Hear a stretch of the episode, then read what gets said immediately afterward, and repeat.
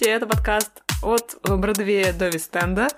И сегодня у нас небольшое изменение в составе ведущих. Э, точнее, на месте присутствует... Милана здесь. Присутствует Ольга. И еще сегодня с нами прекрасный человек и админ РФФ... О, господи, не, не, давай, давай, давай ты... РФСР. Extremely Russian Fandom for the Enhancen. Да, давайте сокращение. РФДХ. РФДХ. Звучит прекрасно. А, вот. Мы не знаем, где Влад. И поэтому мы решили записать сегодняшний выпуск без него. Влад, найдись. Хэштег «Спасите Влада из армии» или откуда он там. И сегодня, как вы могли догадаться, мы будем говорить про такой мюзикл, как э, «Дорогой Эван Хансен».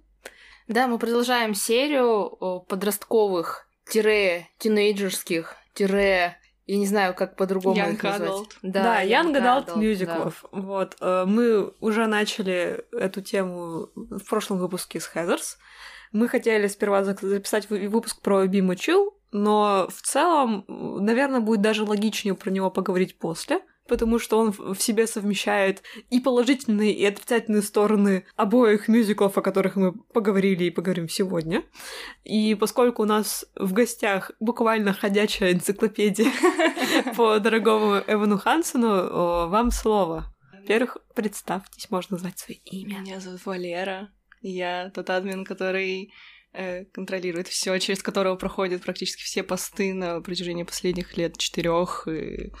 Ну, если искать в России человека, который шарит за тех, наверное, я шарю больше всех, потому что Сейчас просто люди... подолгу в Сейчас службу. люди в несуществующих пока комментариях уже дерутся с тобой.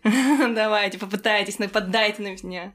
Начиная с э, Вашингтона и заканчивая ну, сейчас фильмом. Всю эту фигню она прошла через меня. Даже то, что было в находке когда-то. Да, а, кстати, вот про это мы еще тоже поговорим, это очень интересная тема. Вот, я предлагаю начать с того, с чего мы обычно начинаем, это краткий синопсис, синопсис сюжета. Без спойлеров мы это обычно делаем, если по какой-то причине людям очень важно заинтересоваться, потом послушать альбом или посмотреть то, что они могут посмотреть, и потом они возвращаются к нашему подкасту. В теории. На практике мы не знаем, как это происходит. Вот. И предлагаю все таки нашему гостю сделать Хорошо. А, Дорогой Энн Хэнсон — это мюзикл про подростка, который страдает от социальной тревожности, и его терапевт сказал ему, мол, пиши себе письма, чтобы у тебя появилась уверенность какая-то в себе. Собственно, именно из-за этого мюзикл называется «Дорогой Эван Хэнсон», потому что именно так начинаются его письма. И сюжет заключается в том, что однажды происходит некоторая херня. Эван обнаруживает себя в ситуации, когда очень много людей на него обращают внимание, и ему надо как-то с этим жить дальше. Ну, наверное, вкратце так и есть, но... Если прям э, очень коротко. Да, но... без спойлеров. Для некоторых, возможно, даже понадобятся триггер-ворнинги. Да. А, Это мюзикл говорит действительно очень тяжелые темы, но он как бы говорит об этом в не очень приглаженном виде. То есть мы как-то привыкли, что подростковые проблемы на ТВ, особенно там 13 причин почему и и же с ними, они, э, с одной стороны, очень напирают на шок-фактор подростковых самоубийств, на просто проблемы в семье, но это все такое как будто бы немножко гламуризованное, как будто немножко не про нас, Романтизировано. да, романтизированно, вот. А Эван Хансен как именно как мюзикл, вот, у меня будут потом хот-теки про кино, он очень, как называется, близкий к жизни в том плане, что очень искренне чувствуешь эмоции. Сама история, она очень живая, хотя ты, не, скорее всего, не сталкивался с такими вещами прямо в своей жизни, потому что цепочка событий, если ее развернуть, она кажется довольно невероятной. Но все герои ощущаются очень живыми людьми. То есть мне кажется, что это одна из основных причин это произведение вообще оценить, если вы считаете, что вы достаточно эмоционально зрелый человек для этого. Мне кажется, Дэх э, построен э, таким образом, что, по сути, события в действительности произошли с одним из создателей мюзикла. Ну, то есть сам мюзикл повествуется от лица человека, который страдает э, социальным расстройством тревожным.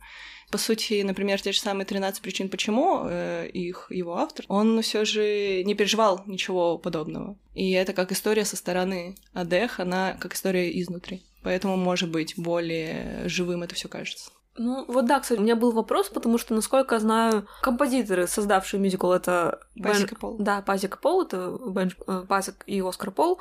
Э, С кем-то из них в школе произошла эта история, но то, что я видела на Википедии, это Мгм. в школе у него произошла похожая история с мальчиком, который э, лишил себя жизни, к сожалению. Не Вот.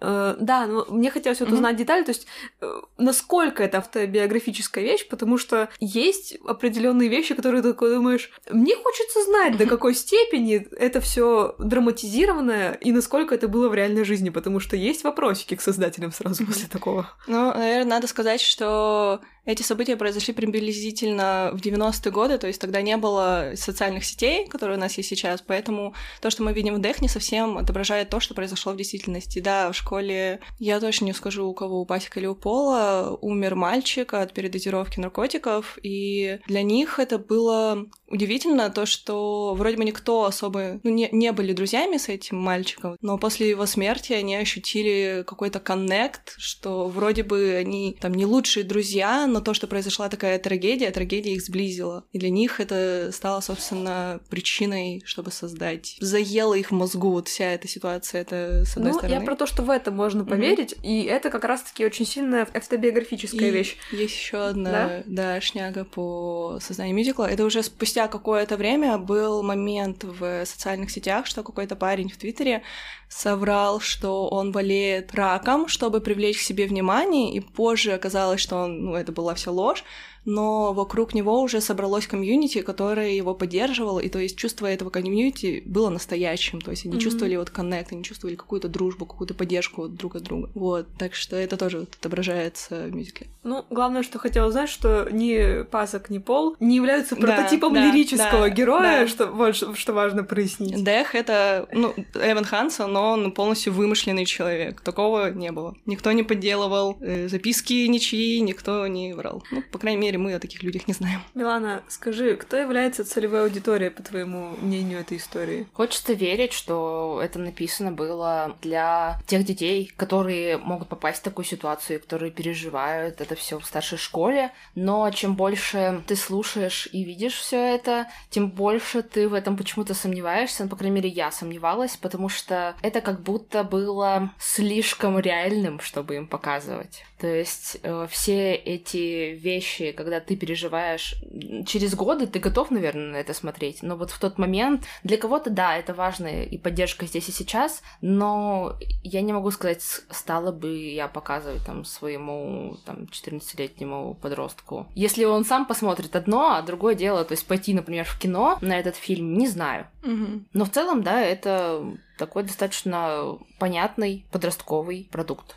Ну, Мгм. просто то, о чем мы говорили в прошлом выпуске о Хезерс, что феномен э, подростковых мюзиклов, он тем нетипичен, что не совсем понятна целевая аудитория, потому что производство и постановка мюзикла на большой сцене — это очень большое вливание средств, по крайней мере, в Америке так происходит с большим театром. Э, Именно Бродвейская лига, дорогостоящие постановки, дорогостоящие билеты. То есть это, э, с одной стороны, хорошо, что он дошел до Бродвея, а с другой стороны, по факту, это ограничило доступ к нему для большого количества молодых людей, которым он мог бы действительно оказать какую-то помощь, наверное, показать им, что они не одиноки. Да. То есть то, о чем, собственно, говорит мюзикл. Ну, плюс-минус, потому что, опять же, если бы тот же самый Дэх не вышел на Бродвей, наверное, о нем бы узнало меньше людей. То есть, как много людей знает, что идет на офф Бродвее, что еще идет вообще в маленьких Ну, местечковых театрах. в Бродвей все таки он чуть-чуть более доступный, Ну, чуть-чуть. и, как мы говорили про Хезерс, Хезерс никогда не доходили до Бродвея,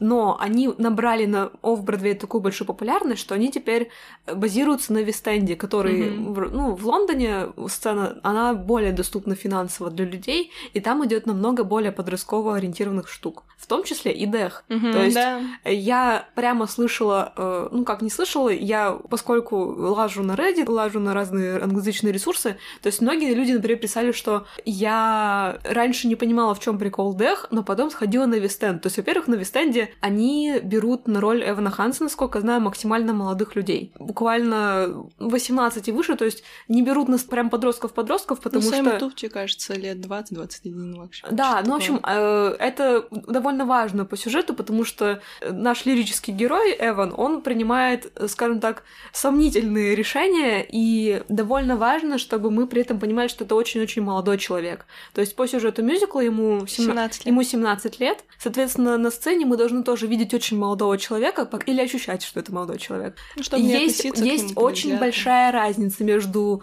поступками 17-летнего подростка и поступками, например, 25-летнего уже парня. Это такой критический возраст, я считаю, когда мы еще можем прощать некоторые вещи и говорить, ну, он учится жить, он еще не вполне сформировался как личность. Ну, об этом мы поговорим. Бен Плат на Бродвее был первым оригинальным Эваном Хансоном, взял заслуженно Тони за лучшую мужскую роль. Самый молодой человек, который получил премию Тони вообще в принципе. Да, да. За сколько ему было тогда? 24? 24 ему, ему было 24. Э, он на тот момент уже год исполнял эту роль. Год на Бродвее. Год а на Бродвее и до этого. Да, да, да, да, да. То есть получается в целом сколько? Два года? Ну, в целом э, Дэх существует на данный момент уже 7. То есть получается 2021 минус 7 это 2015. Угу.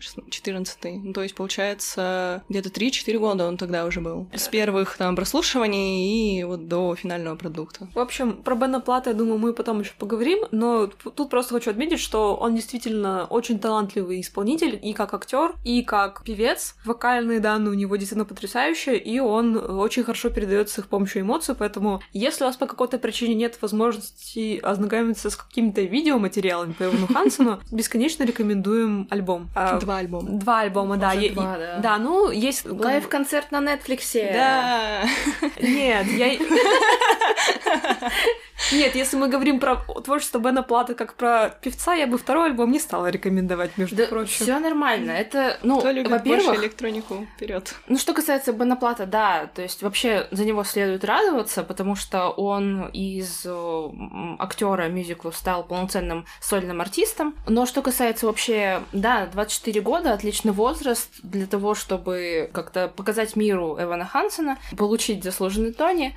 И при этом еще это тот возраст, с которым ты можешь, ну, ассоциировать. То есть он действительно молодо выглядел. Когда ты смотрел на него, ты верил, что ему могло бы быть там, ну, 18-17 лет. Плюс и его условно- эмоции искренние. Плюс условности театра, плюс как бы когда ты его не Ну да. видишь совсем вблизи, на сцене это по-другому смотрится. Давайте будем откровенны. Когда ты смотришь, это на, человека, да. когда ты смотришь на человека с 15 метров, или откуда там вам позволят ваши финансовые возможности. Или огромное лицо на экране. Да, да. Во всю стену. Ладно, давайте, э, прежде чем мы перейдем к обсуждению фильма, потому что он у нас прорыв- прорывается уже, а давайте поговорим про музыку вообще-то, что мы тут говорим про мюзикл и не говорим про музыкальную составляющую. Композиторами мюзикла выступили Бен Шпасек и Оскар Пол. Они до этого уже писали Dogfight, у них выходил мюзикл. И они работали как коммерческие композиторы над мюзиклом э, «Джеймс гигантский персик», который я не слушала, потому что я не сумасшедшая. А, Но так- также они известны за то, что Smash. они... И это тоже. Они также писали музыку для La La Land, они же писали музыку это было уже величайшего- позже. Нет, La La Land был раньше. Да, да, ладно, я не Но знала. музыку записали раньше, вышел он позже. Ну, Чуть-чуть. да, они, они авторы музыкальных композиций для Ла Ленда, и после Эвана Хансена они еще э, посотрудничали над Величайшим созда- да, шоуменом. величайшим шоуменом. И вообще, просто, Вот, в а, принципе, их работа Но вообще их повсюду. карьера началась с музыкального сериала Smash, который мало известен у нас, но довольно культовый в США. Это uh, сериал про создание мюзикла про Мерлин Монро, и они написали ряд довольно известных песен для этого сериала, в том числе есть даже концерт для фанатов, где они все эти песни собрали в единый как бы мюзикл, который, собственно, писали весь сериал. Это довольно интересно. Но у меня э, есть небольшая заруба с этими двумя композиторами, и я хочу ее сейчас выразить. Вы, возможно, меня заплюете, но есть такое понятие, которое я не могу выразить русскими словами, потому что для этого недостаточно образована. Возможно, Милан мне поможет. Есть разница между саундтреком и тем, что в английском языке называется score. у Пасека и Пола как будто бы получается делать саундтрек, то есть отдельные песни, но они не, не плохо делают скор, то есть э, общую музыкальная канва у них как будто бы отсутствует. Да, они знают, что такое реприза, то есть они такие... Мы, например, в песне Words Fail у нас... Э, она потом переходит, самый эмоциональный момент, в самую главную музыкальную тему из Waving Through the Window. Но как будто бы между песнями нет четкой связи. То есть у них общий какой-то бродвейский попсовый есть вайб, но нет музыкальных пересекающихся тем, которые я люблю у других композиторов. Ну, я понимаю тебя. То есть нет какой-то музыкальной канвы, в которую все вплетено. Да, да, да, да. То есть э, она как бы есть. Она есть в мюзикле. Её Она- нету в альбомах Она как бы есть, но она не настолько... Она основана на главных бенгерах. Там есть... Гитарное соло. Ну, грубо говоря. популярное. Я и говорю, типа, они, Это поним- они понимают, что такое реприза, то есть мы берем кусочек музыкальной темы, который был до этого, и мы его играем. Но нет такого, например, как у... Фоновой музыки. Музыка, которая объединяющая какие-то вещи. Я не знаю, о, боже, это так сложно П- говорить, когда, когда ты буквально необразованный человек. Да нет, я очень хорошо понимаю, о чем ты. Просто у тебя грубо есть говоря, в голове э, хорошие примеры. Да, в общем, мюзикл как жанр, который отпочковался и развился потом отдельно от оперетты, которая произошла от оперы, есть понятие общего музыкального полотна. Помимо каких-то центральных музыкальных тем, есть музыкальные приемы общие, которые используются везде. Целый мюзикл Суини Тодд построен на мелодике Dies Irae. Сондхайм даже об этом говорил. Мы берем этот музыкальный кусок, который репре- репрезентирует смерть, а вот здесь я его переворачиваю наоборот. И это как будто бы уже другая песня. А вот здесь мы его берем и играем в обратном порядке, и это уже другая песня. Но в мозгу человек, когда это обрабатывает, оно, он говорит, и ты как будто бы уже написал скор. Есть какая-то центральная музыкальная тема, как будто бы глобальная, в которую вливаются все остальные, и они кульминируют там, где они должны кульминировать. А когда я слушаю то, что написали Пасок и Пол, я слушаю как будто бы отдельные песни, даже если в них есть репризы из других. То есть я не могу это по-другому писать, кроме как это саундтречные композиторы.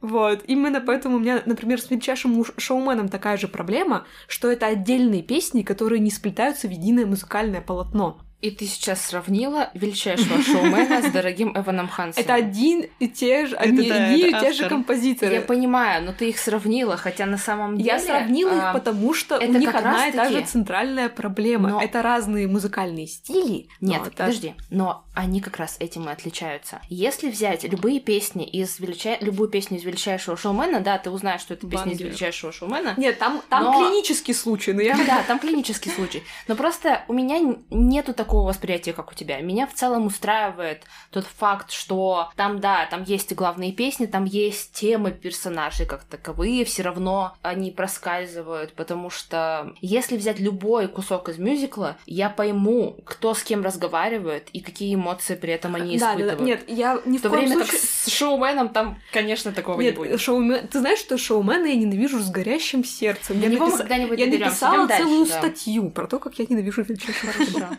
Да. А, нет, не хочу показаться хейтером. Я люблю музыку из Эвана Хансена. Я бесконечно переслушивала альбом Эвана Хансена, когда он вышел. Я пользуюсь альбомом, э, я пользуюсь прослушиванием некоторых композиций из Эвана Хансена, когда у меня кончаются глазные капли на работе. Да. Лайфхак. Если у вас нет глазных капель, просто ставим по порядку. Whale through the window, Requiem и Words Fail. Все. Больше ничего не надо. Окей, я запомню. Ты думаешь, это мем, это моя жизнь. Я понимаю, на самом деле, первые восемь раз, когда я смотрела Дэх, я плакала. Потом я просто сбилась со счета. Для вот тоже для понимания картинки. Ладно, а, твой взгляд на музыку в этом шоу. С одной стороны, я человек, у которого есть музыкальное образование, ха-ха. Но с другой стороны, я как-то... Дэх был одним из первых мюзиклов, которые я увидела, наравне с теми же самыми Хедлерс, Злой, не знаю, наверное, шоу ужасов, роки хоррор. Поэтому для меня музыка в мюзиклах, она не как отдельно музыка, типа как э, классическая музыка или как вот поп-музыка. Оно все как в одном теле с сюжетом, и я не могу ее отдельно воспринимать. Поэтому я люблю Дэх, потому что так сложилось, и я не могу, как мне кажется, как-то отдельно от этой любви говорить о музыке. То есть я могу воспринимать Мгм. критику этой музыки в моей голове, я не могу ничего ничего с этим сделать, не могу ничего с этим сказать, так сказать. Ну, да, еще раз скажу, что э, я не хейтер, и эти люди, которые то, что говорят, тоже не хейтер. В общем, это прекрасные песни. Я не шучу. Это потрясающая музыка, и многие люди в англоязычном фандоме, они первый раз познакомились с мюзиклом именно через альбом.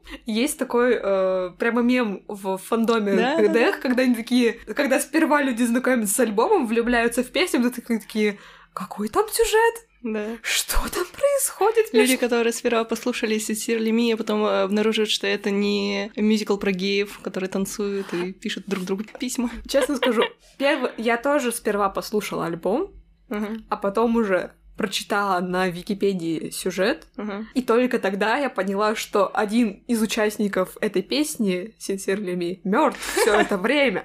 Я, Да здравствуют спойлеры. Да, Спойлер алерт, Да, как говорил переходим- Майк Мы переходим к спойлерной части, если вам все равно потрясающе. Это, между прочим, та история, которую можно смотреть и со спойлерами. Я считаю так. Вы не знаю, Да. как считаете. А, но да, мы переходим в территорию спойлеров, потому что невозможно обсуждать сюжет Деха без спойлеров. И Извините. триггер ворнинг. Да, триггер ворнинг. Мне кажется, Деха — это такая вещь, где триггер ворнинги и спойлеры — это одно и то же.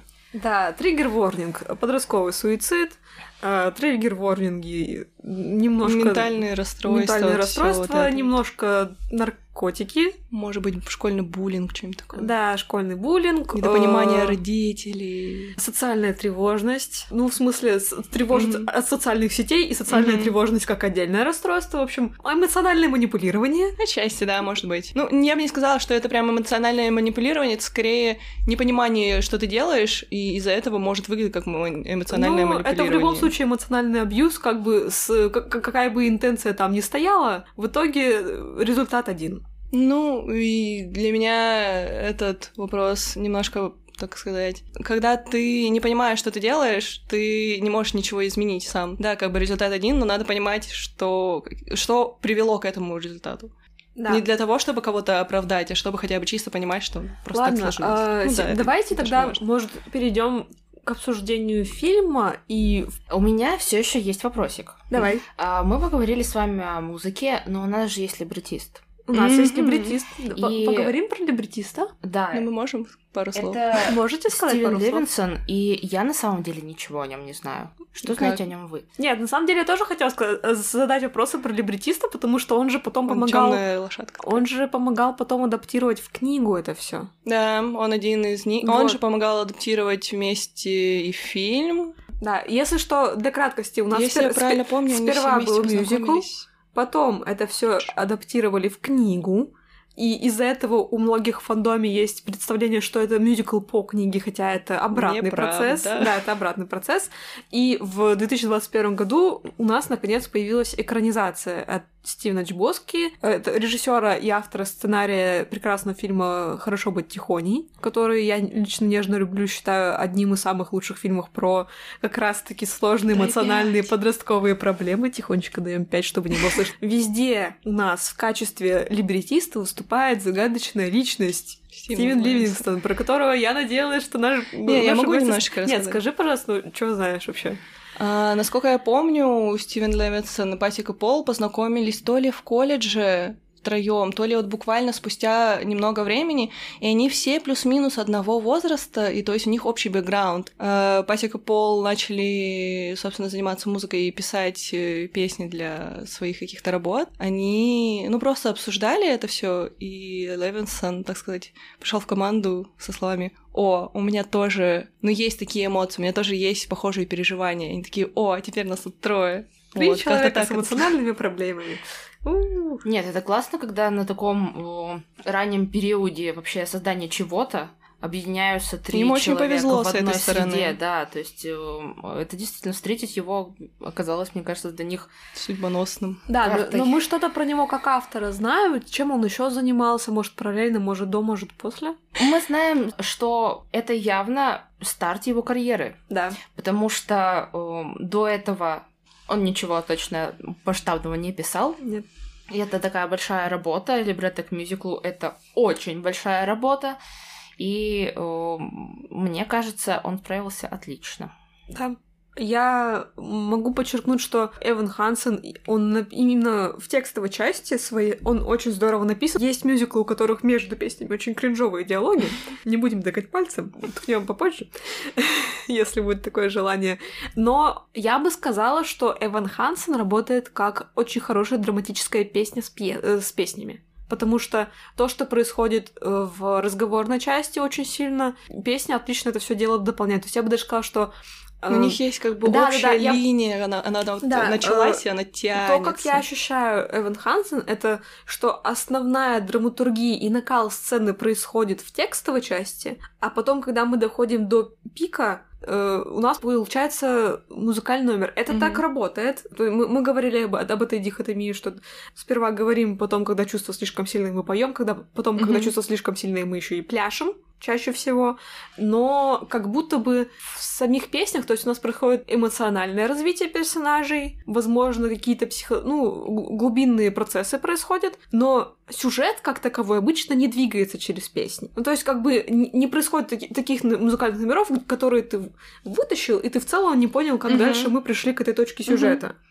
Поэтому я называю это именно пьеса с песнями, а не совсем не совсем в классическом виде мюзикл, потому что, например, если из Гамильтона вынуть все музыкальные номера, у нас ничего не останется. Если у нас из э, где бы где бы взять где поменьше песен, э, из Finding Neverland, если вынуть песни, то есть там есть прямо музыкальные номера, в которых прогрессирует сюжет. И мы тогда не поймем, в чем будет сюжет. Но в э, Эване Хансене у нас музыкальные номера, они просто должны до пика довести эмоциональную составляющую. То есть это, это так вот работает. Вы как раз говорили про альбом, и это вот фактически иллюстрация, то, что вы слушали, и вы не были уверены, что там происходит. Да, Потому да, что однозначно. песни, они именно вот какую-то точку на карте. Они дают тебе да, представление, но ты не понимаешь, да. что, как к этому всему пришло, что, да, что к этому привело. То Мне есть... кажется, угу. песни в Дэх, они дают тебе отдохнуть от э, разговоров, а разговоры дают тебе отдохнуть от песен. То есть это вот такой пазл. Я бы не сказала, ну, что ну, песни в Дэх дают отдохнуть. Ну да, это как бы... Э, по факту, по факту музыкальные номера — это голая чистая эмоция, которая mm-hmm. шарашит тебя электричеством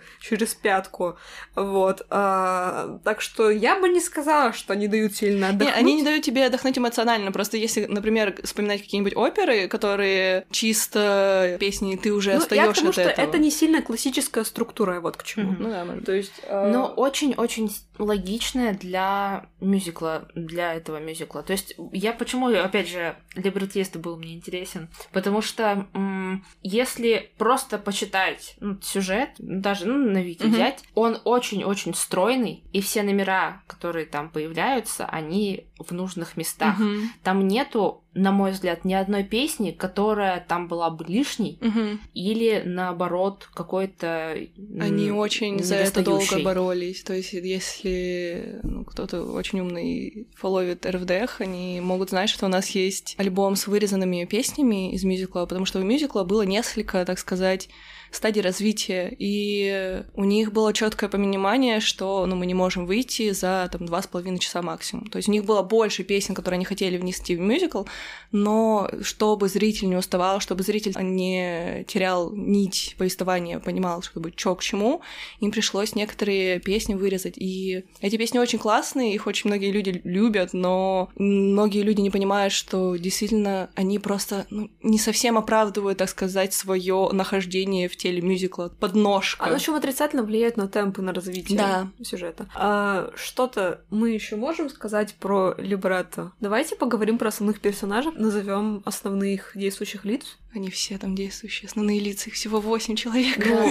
Поэтому вы... Ладно, давайте быстренько. У нас есть Эван Хансен, подросток с тревожным расстройством, который... Собственно, главный герой. Главный честь герой. кого да. назван мюзикл. Есть его прекрасная мама. Хайди Хайди Хансен, которая работает медсестрой. Она мать-одиночка, они не очень богатая семья, и вследствие этого она пытается как-то заработать ему на колледж, и берет очень много смен в больнице, и они не так часто видятся, и он чувствует себя из-за этого эмоционально Одиноким. да, еще, еще более покинутым, хотя фактически она делает из, это из любви к нему. У нас есть семья Мерфи. Это Да. Конор Мерфи, который э, загадочный подросток с тяжелым эмоциональным бэкграундом, который, собственно, мы и ничего не да, мы знаем. ничего не знаем, и так надо. Да. А, в кото- этом который, очень по- много который смысла. погибает э, по неизвестным для нас причинам. То есть многих отканонят, э, я не знаю, как в книге, кстати, это было, э, многих отканонят то, чтобы это была именно передозировка, но в целом А, никуда не называется в, мюзикле. пес- В мюзикле, да, в вырезанной песне упоминается, что он э, умер из-за передозировки наркотиков. Да, да. Ну, в общем, они, э, мне кажется, хорошо, что даже это решили оставить Да. за кадром, потому что основная суть нахождения персонажа Эван, господи, Конора Мерфи в сюжете это то, что Он умер. это то, что он умер, и мы про него не знаем. Как говорится, the Andre isn't here. Это самое прекрасное, самое ужасное в ДХ, потому что ты хочешь узнать про Конора хоть что-нибудь, потому что тебе хочется знать, почему он так поступил, что к да, этому привело. но, да, основная эмоция, которую он должен вызывать, это то, что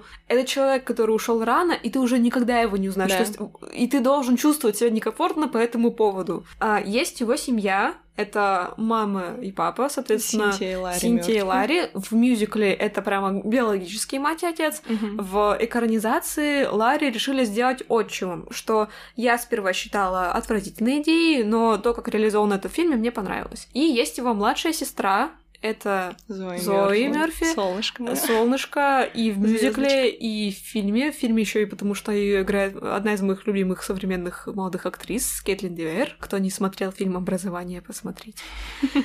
Есть э, Джаред Клейнман. Это единственный более-менее человек, который отвечает за функцию друга в жизни Эвана. Ну, как Их он сам- мамы дружат. Да, их мамы дружат. То есть, как сам говорит, э, мы дружим с семьями. Эван — это немножко другое. Мгм. Есть Алана Бек, это старшеклассница, Глава школьница, административная. активистка, Да. скажем так, да, Да. которая... Valedictorian, как говорится в английском. Такого. Ну, это как золотая медалистка, слэш... э, А, блин, Как это называется? Кем ты была, Милана, в школьном Я самоуправлении? была президентом школы. Вот. да, типа того. Школьный Как, президент. как в как староста, вот это Ну вот да, всё. да, да. Ну, мы не знаем, кстати, про ее статус э, Да. в школьной иерархии, но мы знаем, что она очень сильно пробивная. Она активистка, да. Да, и э, у нее бесконечное стремление помогать людям, но не всегда как будто бы искренне. То есть ты не, не всегда понимаешь, что она делает что-то искренне, или потому что это ей дает бонусы в карму, плюшки. да, Мгм. для поступления дальнейшего в колледж. Э, вот, кого-то еще забываю. Нет, мы рассказали абсолютно обо всех. Ну, больше Ну, вроде вроде да. никого... Ну, остальные люди — это буквально хор. То есть ни- ни- Да. никого с личностью больше нет в этом мюзикле. Что неплохо. Кр- Кроме Сабрины Паттель, про которую никто никогда ничего не узнает. Это из книжки кто-то? Нет, это и- оригинально должен был быть такой персонаж, но его тоже вырезали прямо в самом начале. Ну, что ж, не узнаем и мы. Да. Если только ты не хочешь что-нибудь интересное рассказать. Не, про нее практически ничего не известно, кроме того, что ну вот самых-самых. Еще когда на самом деле Конора Мерфи звали не Конор Мерфи, а Денис Мора. Это то... Деннис? Да, то есть это самые-самые первые наброски мюзикла, когда не было ничего, то есть там должно было быть А известно, больше. почему переименовали? Не ложилось как-то в тексты? Не знаю лично. Это были там вообще какие-то древние времена. Это еще на самом деле тогда Деннис, э, он не на самом деле не покончил с собой, он случайно передознулся на таблетках Эвана. Типа он подошел в школе к нему. Это было, это было бы совсем плохо. Да, Это то было есть. совсем другое кино. Да, то есть это вот настолько древние времена, когда Дэх еще не выглядел как Дэх. Это, это, и, это и не был Дэх, это просто какая-то набор идеечек. Интересно, вообще Вот, интересно. а, первое, что я хочу сказать, что несмотря на то, что Эван Хансен является главным действующим лицом, я бы сказала, что эмоциональным центром истории является Хайди Хансен, как ни Хм. странно. А, потому... Объясни. А сейчас поясню. Давай. Сейчас поясню. В итоге человеком, который выражает буквально главную мораль мюзикла, что ты никогда не один, что нужно всегда найти человека, который готов оказать тебе помощь, что люди такие есть, мы не- всегда их можем видеть. То есть это буквально ситуация, когда она всегда на самом деле была здесь. То есть она всегда была здесь ради своего сына, но мы до определенной точки мы этого не замечаем, потому что мы сфокусированы на точке зрения Эвана. Она тот самый человек, который в мюзикле дает ему холодный душ, ну, с точки зрения эмоциональной, когда она ему говорит, посмотри, что ты сделал, это неправильно. Но потом она все равно его поддерживает. Я считаю, что Хайди бесконечно важный персонаж, и поэтому я считаю, что очень это преступление, что большинство ее песен было вырезано из фильма. Да, это очень грустно. То есть это не просто грустно, это неправильно с точки зрения эмоционального построения Но сюжета. опять же, мы с тобой это обсуждали в личной переписке, что отличие фильма от постановки театральной в том, что фильм повествует все с точки зрения Эвана. Да. То есть поэтому у нас нету песен, которые, так сказать, отданы мамочкам, потому что они не являются главными героями именно фильма. Поэтому, например, ну просто, а как их вставить? Ну, в общем, я... Они как бы- есть в виде репри- ну, маленькой пасхалочки, так сказать, для Ну. самых внимательных в фильме. Ну да, это грустно, что эти песни вырезали, но есть э, смысл, почему это сделано. Анна. О сюжете со спойлерами, наверное, мы сейчас скажем. мы уже, да... Нет, давайте начнем с простенького. Вам А. вот мы собрались тут из большой любви к этому мюзиклу, будем Безусловно. честны. Мгм. Потому что, ну, он для нас всех в какой-то момент был очень нужен и важен. Мне кажется, вообще никто не приходит в дэх просто так. Это, просто невозможно. Как-то, да, сюда приводят пути определенные. Да. Вообще, вам понравился фильм, экранизация? Что вы о ней думаете? Я когда смотрела в первый раз, у меня было несколько предвзятое отношение к фильму, я постоянно его сравнивала с постановкой. И он мне понравился, но именно вот это вот э, постоянное одергивание самой себя, оно как-то меня, не знаю, тревожило. Когда я смотрела уже там второй раз, я, не знаю, отпустила свое эмоциональное состояние, я просто смотрела на это как за какой-то единой линией, и мне зашло. Я в конце чуть было уже не плакала опять. Я... У меня другая точка зрения. Я тоже пересмотрела второй раз после того, как посмотрела фильм первый раз. Я скажу, что нужно сразу сказать, что эта история в не настолько много мелких изменений, что это как будто уже не совсем та история, которую пытается рассказать мюзикл. То есть это я бы советовала воспринять как отдельный сюжет, хотя в больших вещах это как будто бы те же самые персонажи. Я хочу сказать, что это поло- половинка. То есть, если, например, есть там 4 и 5, то 4 это мюзикл, а 4,5 это фильм. То есть Ну, какие-то изменения есть, но это уже еще не 5, это не прям что-то совсем другое. Как адаптация, это не очень хорошее кино. Просто, ну, если это оценивать как, как просто кино, это тоже не очень хорошее кино. У меня есть очень много мыслей по поводу того, как делаются киномюзиклы. И я долго пыталась понять, почему у меня такое отторжение вызывает экранизация мюзикла, который мне искренне нравится. То есть я на автомате готова простить очень многие вещи, которые не простил бы, например, рядовой зритель в той же самой ситуации. И я считаю, что киномюзикл очень сложно делать, потому что есть в английском это называется the suspension of disbelief. То, что ты видишь на сцене, ты проще от этого Да, в общем, отстраняешься. я бы сказала, это допущение условностей. Поэтому очень много фильмов-мюзиклов, они либо персонажи там говорят и ведут Очень себя не, не- не совсем как нормальные люди в жизни Мгм. себя ведут, либо там какая-нибудь выкрученная цветокоррекция, как Across the Universe и Мулен Руж, либо это мюзикл, который, если взять именно драматический, по- полностью погруженный в жизнь сюжет, это The Last Five Years, последние пять лет, где персонажи просто поют все время. То есть там очень мало диалоговых моментов, почти совсем нет. И мы просто знаем, что вот это такой мир. Я для себя выделяю три разных э, категории киномюзиклов. Есть у нас мюзиклы, в котором э, все музыкальные номера происходят как будто в параллельной реальности. Например, Чикаго, когда у нас все, что происходит, это как будто бы допущение и какие-то э, вещи, которые происходят в голове у персонажей, все эти музыкальные номера. Это рабочая схема, довольно простая, топорная, но рабочая. Есть второй вид, это Мулен Руж, скажем, где все настолько невероятное, фантастическое, и яркие цвета, и люди ведут себя не как люди привыкли, что мы допускаем, что эти люди еще могут петь. То есть это поющие люди в поющем мире. А есть третий вариант. Э, Это последние пять лет. Это, ну, висайская история, скорее всего. Где мы знаем, что музыкальные номера не происходят в реальности этого мира, но они являются фокальной точкой э, эмоционального какого-то состояния героев, и это происходит внутри них. То есть все музыкальные номера, они либо одиночные, либо если это массовые номера, то мы должны знать точно, что на самом деле то, что происходит сейчас, оно в реальности выглядит по-другому. Просто мы это воспринимаем через призму музыкального номера. Ну и есть как бы просто jukebox мюзиклы вроде «Мама Мии», где все просто поют и такой, ну и ладно. Вот. Моя основная проблема с Эваном Хансоном из-за того, что вырезана открывающая песня, где у нас поют как раз-таки мамы главных героев.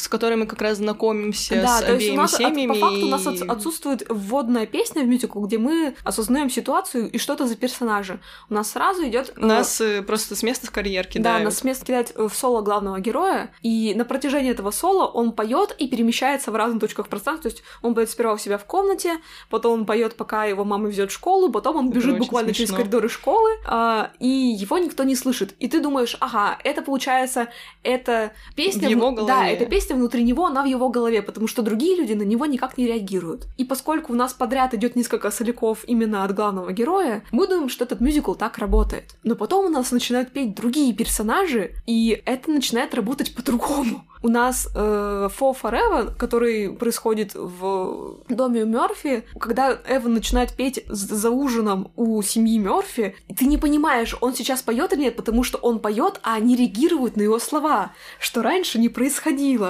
А потом у нас есть момент, когда он на школьной ассамблее, он Вот. начинает говорить, роняет карточки, его начинают снимать, а потом он начинает петь. И не происходит, э, нет никакого режиссерского приема, который показывает, что что-то происходит внутри у персонажа. Это буквально выглядит, как будто Эван растерялся и внезапно начал петь ангельским голосом. И ты такой, да я понимаю, почему все снимают на телефон. Господи, боже мой, у Эвана Хансона потрясающий голос. Вы слышите это вибрато?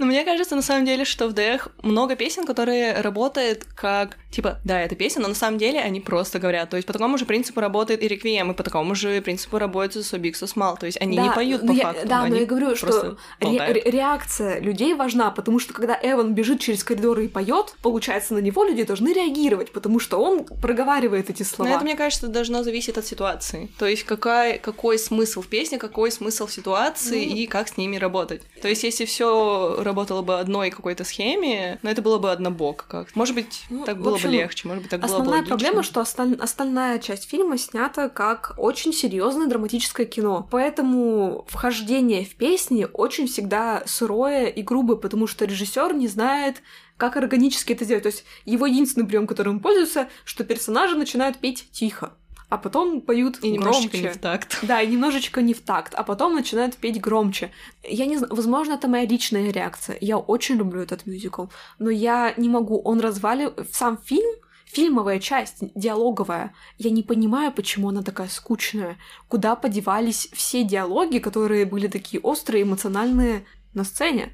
Я не понимаю, почему у нас такая убитая, неинтересная цветокоррекция. Все сцены выглядят одинаково, включая Sincerely Me. Я считаю, что экранизация не удалась не по причине невозможности экранизировать этот мюзикл, а ввиду того, что режиссер с этим не справился. Я знаю, что были проблемы с экранизацией в том плане, что им пришлось снимать все очень быстро, Мгм. из-за пандемии и ограничений финансовых, но я считаю, что Стивен Чбоски просто не знает, как ставить музыкальные номера. И это действительно так, потому что это его первая адаптация именно мюзикла. Он до этого этого не делал. Не совсем. Стивен Да? Чбоски является автором скринплея для киноадаптации Рент. М-м. Для... Но опять же, Ну, то есть- скринплей это Ну, немножечко другое. Да, но это тот человек, который говорит, вот Ну, здесь у него будет, есть вот здесь будет музыкальный номер, вот так он начнется.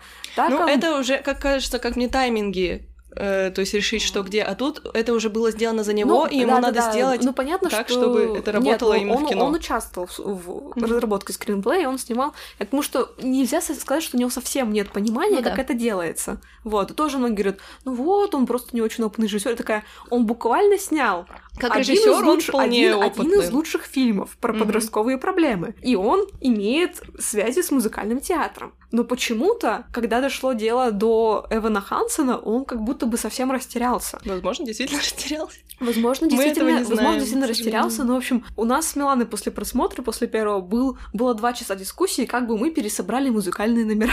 Это правда. Вот. Блин, мне бы хотелось их услышать.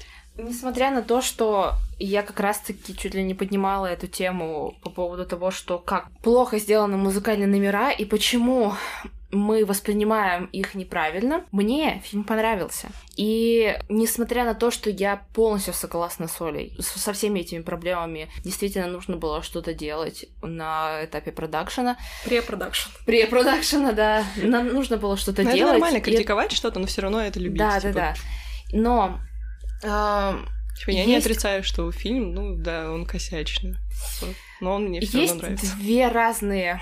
Ну, короче, для меня мюзикл и фильм это какие-то две разные немножко вселенные. Хотя у меня нету такого отрыва. Я точно знаю, что это одно и то же. То есть это одни и те же персонажи, одни Мгм. и те же действия сюжетные и так далее. Но остаточный вайп, несмотря на то, что он вроде был очень похож на тот, который остался после мюзикла, он был другим. Мгм. И вот почему. При просмотре мюзикла у меня вообще были очень серьезные эмоциональные горки.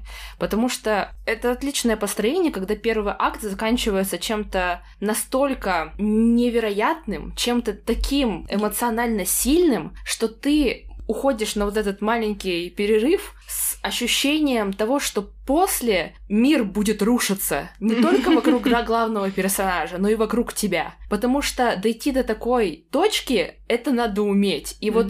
Эван смог сделать все для того, чтобы потом так низко пасть. Как и Карус. Да, и это так сильно влияет на тебя, что ты, э, ну, тебе действительно очень тяжело, тебе трудно, но ты смотришь, тебе интересно, это захватывает тебя. Фильм даже близко не приблизился к такому уровню. Он очень сглаживает, очень Да. многие- Мне И кажется, вот из-за того, что... углы он цель. сглаживает. Дело в том, что Эван Хансен интересный персонаж, но в мюзикле он делает очень тупые подростковые вещи, и ты в них, и они настолько плохи, настолько абсурдны, что ты им веришь. Они абсурдны, но они еще морально не совсем этичны, потому да, что... это понятно. То есть у нас в мюзикле он сам принимает решения, и все, что... Смотри, у нас есть Давай Он, сразу идем в сравнение. У нас есть фильм и есть мюзикл. Тут Мгм. очень легко проследить весь этот путь. В самом начале, когда, ну, вот эта вот вся заварушка с Коннором случается, да, у нас есть сцена с родителями в фильме Мгм. и сцена с родителями в мюзикле. Мгм. В целом мотивация и в той и другой ситуации одинакова, но в фильме, на мой взгляд, мама прямо давила на него. Да. Она давила на него, и он э, нам действительно мы, мы сами оказались в ситуации, что, наверное, мы бы так же поступили, как и он, мы просто бы захотели сгладить ситуацию, сгладить углы и просто сказать, что она хотела. В то время как в мюзикле это все-таки было больше решение Эвана соврать. Да, он тоже был... Ситуация в целом аналогичная. Но я верила, что он... у него было желание помочь, и поэтому он принял решение говорить, вот эту, придумать всю эту историю, всю эту неправду рассказать. А потом он вошел в раж, потому что его начали слушать. А в фильме буквально вкладывают слова ему в рот, Да, ему да. остается только сказать «да, так и было». Да. И Ты мы, буквально меня процитировал только что. и мы смотрим на это все и понимаем, что он как бы просто оказался в ситуации, он в ней жертва, меняются немножко роли. Идем дальше. У нас происходит, э, ну, такой важный момент, когда создается Коннор Project. И если... э, Ребята, давайте немножко э, к- к- контекстика. Или, или, А. мы, или мы говорим для Ну, людей, которые уже посмотрели. Давай дальше. Сейчас хорошо, тогда по сюжету чуть-чуть еще. Идем дальше. У нас идет момент, когда э, Эван подстраивает переписку. Да, кстати, в мюзикле у нас прямо есть, как бы это сказать, в мюзикле мы знаем, что у нас есть целый номер, где они с э, Джардом пишут два поддельных письма которых ни- никогда не было в реальности, и все. Но потом у нас в текстовой части есть еще прямо сцены, где они продолжают писать больше и больше писем. А в фильме этого не показывается. Мы потом каким-то задним числом выясняем через Алану, что были какие-то другие письма, но человек, который не очень внимательно смотрит, он может моргнуть и не, не Мгм. пропустить этот Мгм. момент. Тоже важный, потому что в фильме как будто бы Эван написал эти э, два письма, и больше на этом его влияние заканчивается. Ну да. Вот. Ну, просто, так сказать, всю переписку, мол, которая у них была, распечатал, отдал. Все. Да-да-да. Да, но это А вот не продолжал врать дальше, Да. осознанно. И в мюзикле у нас есть целый процесс, у нас есть э, какое-то развитие. И... У нас есть реприза Синсирлими. Да, есть реприза. Вообще Джаред персонаж в мюзикле гораздо более Он объемный. есть. Он есть. Да-да-да, э, Он чем в фильме. И да, но эта ситуация в целом аналогична, что в фильме, что в мюзикле. Он просто понял, что он натворил, и пытается как-то выкрутиться из ситуации и отдает переписку. Но если в фильме он просто как бы отдает и все, то в мюзикле это прямо процесс, который занимает много времени, и это длительно. И мы это чувствуем. Причем Потом есть, ты меня поправь, я просто давно не пересматривала. Вот Когда они с Джаредом ссорятся в мюзикле, чего не происходит в фильме, кстати, Мгм. Эван становится единственным человеком, который продолжает писать поддельные письма. Насколько я понимаю, они... Он перестал их тоже писать. Да? То есть э, они какую-то часть написали, то, что у них было, они отдали Мерфи. То есть Мгм, Эван поругался с э, Джаредом, и он поругался из-за того, что им надо было поддерживать интерес к проекту Конор. И, собственно, когда он разругался с ним, он такой, а, пойду к следующим людям. Ну, ладно, ладно, хорошо, доделать. вот этот момент хотела просить. Ну, в любом случае, мне кажется, очень важно, что в мюзикле Эван сам принимает решение дальше закапываться в свою собственную ложь. Что мы пытаемся сказать, что в мюзикле Эван меньше мне нравится как человек, то есть я бы, наверное, меньше хотела бы с ним познакомиться как с реальным человеком, чем с Эваном из фильма, но поскольку персонаж принимает проактивные действия, ты больше за него переживаешь. А когда человек просто плывет по течению истории, ты можешь его жалеть, Мгм. но ты меньше переживаешь Мгм. за него. Да. Как, как бы да. это ни странно. Окей, до Потому меня что- дошла ваша Потому что он зрения, да. перестает быть протагонистом своей Мгм. собственной истории. Мгм. А в фильме, в котором Эван является самым главным действующим лицом настолько, что мы убираем эмоциональные ветки двух матерей, критически важно было сохранить его как протагонистом истории. Мгм. В этом, мне кажется, основная Мгм. проблема. И, соответственно, у меня не было никаких эмоциональных горок. Мгм, Да. Это соглашусь. напрямую завязано, да, да. потому что вот э, мы оказываемся в ситуации, что если я слежу за ним как за персонажем, и он не является, там, не знаю, родоначальником своих решений, а ему реально навязывают все эти идеи, он соглашается, то у тебя нет ощущения, что он сам дошел до этого и потом сам будет Мгм. торжественно падать. Мгм. И реально будет падать. Ну, то есть, по сути, в мюзикле он, ну, как он поет сам в э, Words Fail, что ты видишь все, что ты хотел, и ты хочешь в это верить, и он действительно делает все, чтобы картинку идеальной жизни, которая у него была, чтобы она была для него правдой.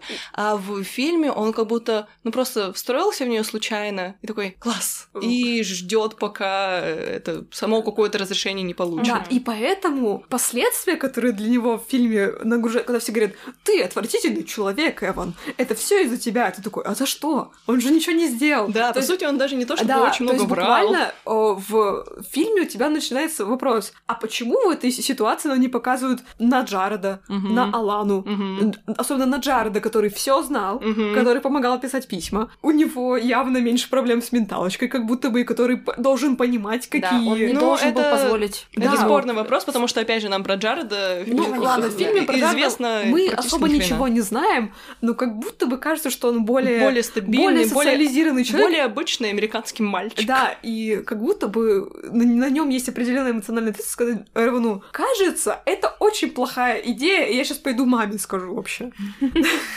Но опять же, Джаред э, решил помогать Эвану в создании фильмов не из, как... Ой, фу. из корыстных целей. То есть, по сути, он такой, ну, дашь мне бабки там, чтобы я мог заплатить за машину. Он, так то есть, это вообще- в мюзикле говорится, а в фильме он ему просто помогает. Нет, в, мюзи- э, в фильме он тоже Да, да, говорит он ему ему, тоже говорит, да, а, что ладно. да, гони мне бабки, и тогда я тебе Ну, помогу. это- ну тогда тем более. То есть он за бабки просто предал свою совесть и такой, да, я Ну, буду заниматься Это опять же встраивается в то, что Джаред нам э, не показывает как какой-то положительный герой. То есть Да, он не но, э, пренебрежительно но относится к ведётся к он тому, что, пренебрежительно относится э, ко всему вообще происходящему. как будто бы он за счет того, что он более осознает свои действия, когда их делает, он должен также нести ответственность, как да, Эван. по сути, да, должен. Вот. И в фильме ты абсолютно не понимаешь, почему все ополчились именно на него. Мгм. Вот плюс я считаю, что персонаж Аланы, которого лучше раскрыли в фильме, Мгм. ее все равно сводит до сюжетной функции, когда она против воли Эвана. У них есть прямо целый диалог, Мгм. когда он ей говорит, не смей постить предсмертную записку Конора. Ну, то есть это первое- только для семьи. Да, это только всё. для семьи. И я очень бомблю, потому что какой тинейджер с социальной тревожностью будет пересылать какие-то важные вещи человеку. То есть он бы показал с телефона, вы понимаете? Он бы показал ей с экрана телефона эту вещь. Мог бы, да. Вот, вполне. и, и те же самые претензии, это знаешь, как у меня дед говорит, ну это шоп-кино было.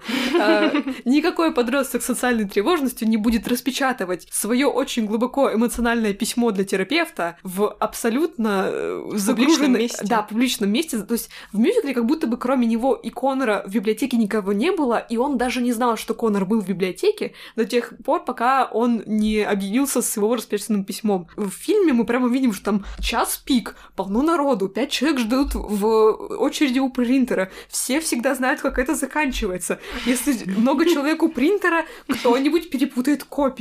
А тут даже нету, как бы, вроде все хорошо, но сама ситуация говорит о том, что так не должно было произойти. Да, да, да, да. Вот. Мгм. И по этой же причине, почему этот файл оказался у Аланы, потому что так нужно было для сюжета. Но Мгм. по факту так Да. бы никогда не Для того, чтобы она в итоге был вот именно конфликт, что у нас два дня до закрытия Конора проекта, Вот. и надо что-то делать, надо как-то привлечь внимание, и ей надо сделать выбор. Да, Собственно, и ради э, этого. был в мюзикле диалог о том, что, где он говорит «никогда никому не показывай». Там была такая ситуация, что он ей отправил, собственно, копию, опять же, и говорит ей, типа, не показывай никому, и она ему отвечает, нет, это именно то, что люди хотят увидеть, что как привлечь внимание. Ладно, так- тогда, тогда в фильме хуже, потому что... Да, потому что ей дают время потому на что ей подумать. дают время на подумать. и она по- все равно и принимает она это все равно решение. принимает это решение. И то есть, опять же, как будто бы еще раз немножко мы убираем ответственность Севена, который, ну, Мгм. он ничего не знал. И он ей прямо говорит, нет, это очень важно для семьи, это их травмирует. Ну, типа, микроложь или глобальная ложь. Да, но я Мгм. говорю, очень маленькие изменения, которые очень сильно влияют по факту на характер Да. главного героя. Я знаю, что были большие проблемы у людей с Эваном Хансом. Многие воспринимают историю в лоб. Э, Часто так бывает, когда в, в книге или в фильме протагонист, главный герой, делает какие-то аморальные вещи, и все говорят,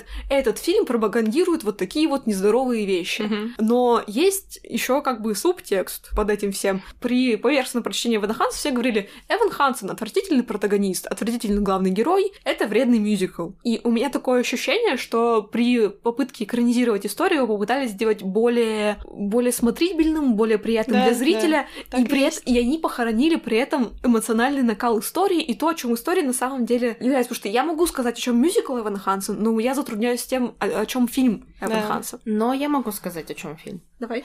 И на самом деле я не я хочу сейчас поговорить о чем-то более позитивном и хорошем, потому Да. что я же сказала, что мне понравился фильм. Почему я его Ну, тоже закапываю? даль- дальше будете говорить вы.